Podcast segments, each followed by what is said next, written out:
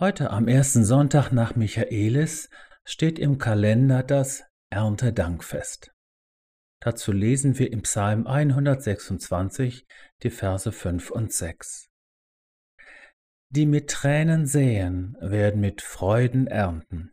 Sie gehen hin und weinen und streuen ihren Samen und kommen mit Freuden und bringen ihre Gaben.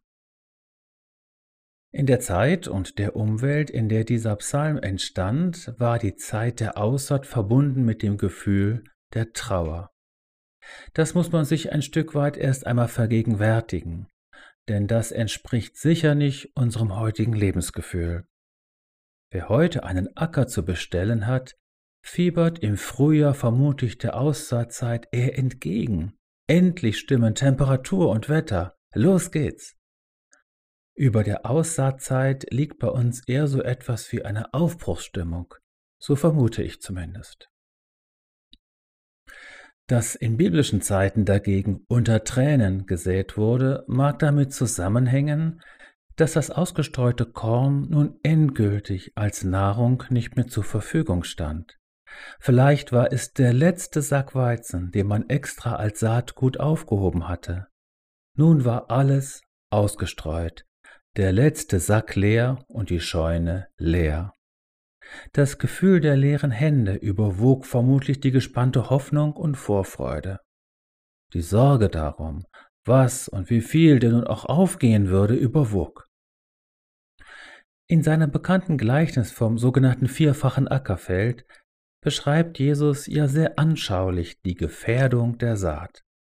Da sind die Vögel und das Ungeziefer, ungünstige Bodenverhältnisse, fehlender Regen und Dürre und schließlich das allgegenwärtige Unkraut. Dass am Ende überhaupt etwas aufgeht, ist ja eher die große Überraschung in dem Gleichnis. Aussehen, das heißt also zunächst aus der Hand geben, loslassen, nicht mehr kontrollieren und steuern können jetzt nichts mehr tun und eigentlich nur noch abwarten können. Ich vermute, dass dir dieses Gefühl und diese Erfahrung vertraut sind. Vielleicht denkst du an deine Kinder, die langsam flügge werden und an deinem Rat oder gar an deiner Kontrolle eher weniger interessiert sind.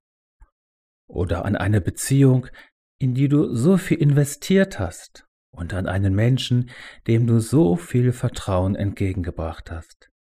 Bei Licht betrachtet sind es ungezählte kleine und große Lebensbereiche, in denen wir zunächst investieren und uns engagieren und dann spüren, wie es ausgeht und ob es gelingt, liegt jetzt nicht mehr bei mir.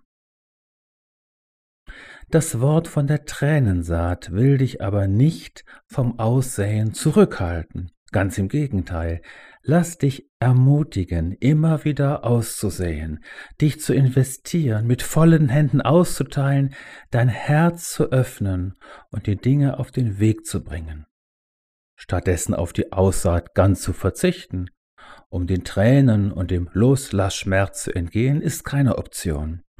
Es würde dich vom Leben ausschließen und zur Verhärtung des Herzens führen. Bei Licht betrachtet ist nämlich unser ganzes Leben eine einzige Aussaat. Und es ist das Alter, das manchmal Zweifel in uns aufkommen lassen will.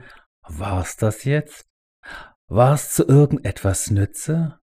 Bin ich in irgendeiner Weise fruchtbar gewesen?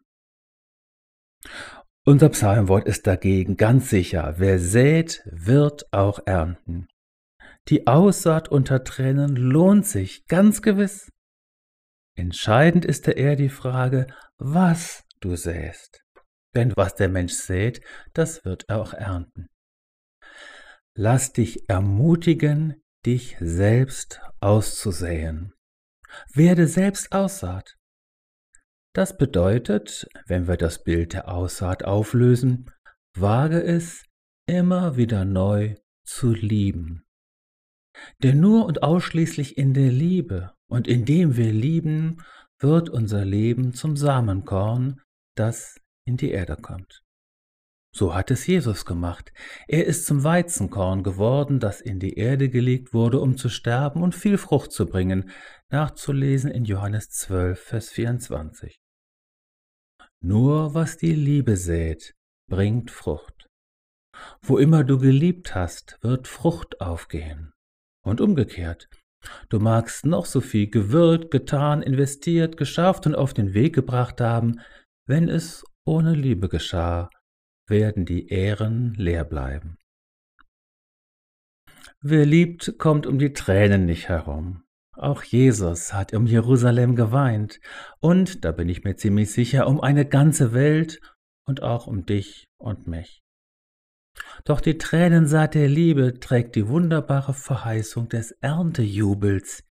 Ja, am Ende wird Freude sein. Dieses Ernten unter Jubel mag dann schon jenseits unseres diesseitigen Lebens erfolgen, sei es drum.